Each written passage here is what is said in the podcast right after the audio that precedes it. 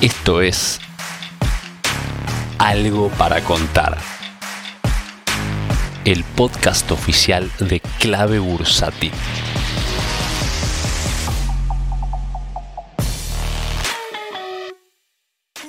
Hola, muy buenas tardes, bienvenidos. Esto es Algo para contar. ¿Quién les está hablando en el día de hoy? Maru Cape. ¿Y de qué vamos a conversar? De las crisis. Pregúntate, ¿te gustan las crisis? ¿Sos amigo de las crisis o le huís a la crisis?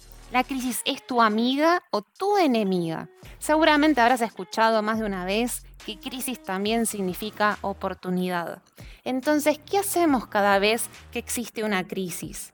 ¿Le huimos o la enfrentamos con tal de alcanzar esa oportunidad? ¿Por qué te traigo este tema? Bueno, porque somos inversores. Y seguramente muchas veces habrás escuchado que en las crisis es cuando surgen las verdaderas oportunidades en las bolsas.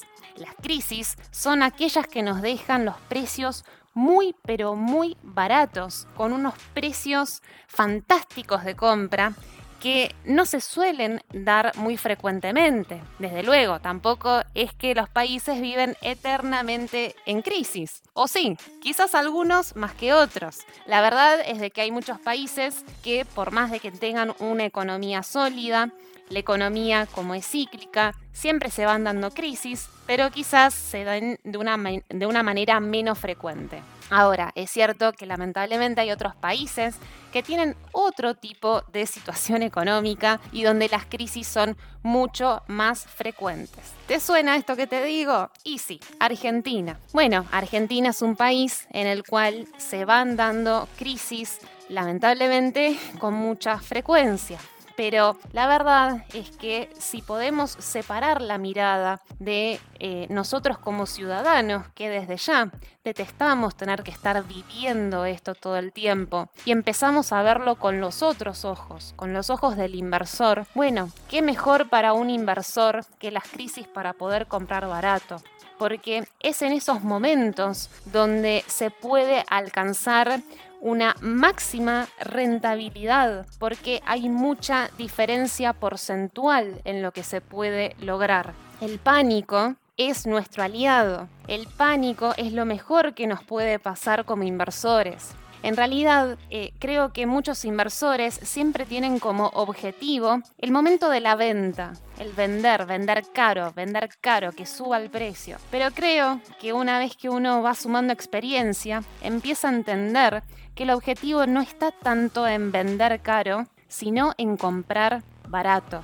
Y acá es donde viene el tema de la crisis.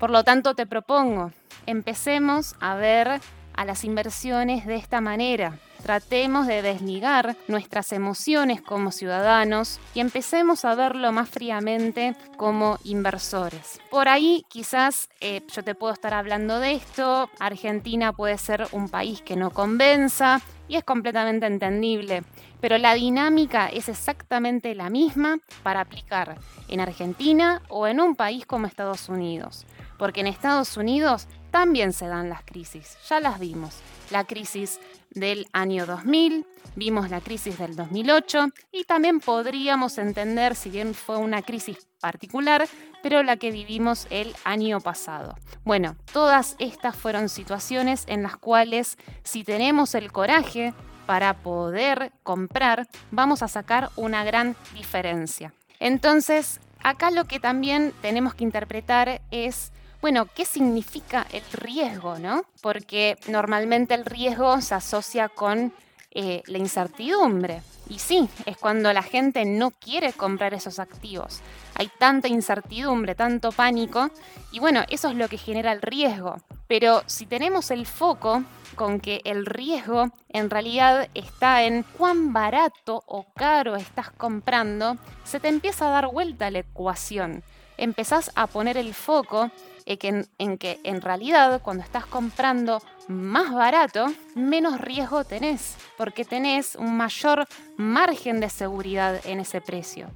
Quienes son estudiosos de la bolsa y siguen al análisis fundamental, es cuando muy claramente se puede entender que los precios pueden estar por debajo de lo que realmente vale una empresa. Entonces, al entender que estás comprando tan barato, es cuando entendés que no hay riesgo o es un riesgo menor, porque en realidad estás comprando algo barato. Pero si uno no es eh, estudioso del análisis fundamental y en cambio sigue un análisis técnico, el análisis técnico también te va mostrando zonas de pisos históricos. Para eso es tan importante seguir también las líneas de largo plazo, no perderlas de vista, porque estas son las que normalmente te pueden ir mostrando entonces zonas de pisos de crisis o de techos.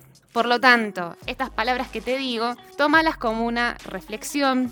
Desde luego, jamás va a ser recomendable que alguien que recién empezando a invertir en bolsa, eh, de sus primeros pasos en plena crisis. Desde luego que no, no sería jamás lo más eh, recomendable. Pero sí es importante que esto, si recién estás empezando a invertir, lo vayas escuchando, te vayas amigando también con este tipo de ideas. Porque el día de mañana en el cual puedas tener mucha más experiencia y muchos más conocimientos, también vas a querer empezar a maximizar los rendimientos que quieras obtener. Y creo yo que este tipo de miradas hay que tenerlas en cuenta siempre y cuando uno lo pueda aplicar de una eh, manera desde ya muy responsable, ¿no? por el riesgo que conlleva. Bueno, hoy hablamos de este tema, un tema un poco quizás más duro en el día de hoy, pero creo que es importante entenderlo porque la bolsa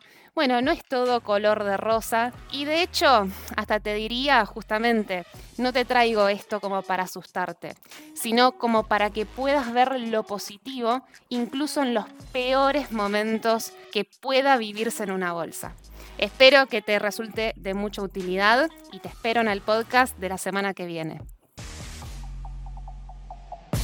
Si querés enterarte de la última información del mercado en tiempo real y sin costo alguno, súmate a nuestra comunidad de WhatsApp en clavebursátil.com barra comunidad, un espacio de inversores para inversores.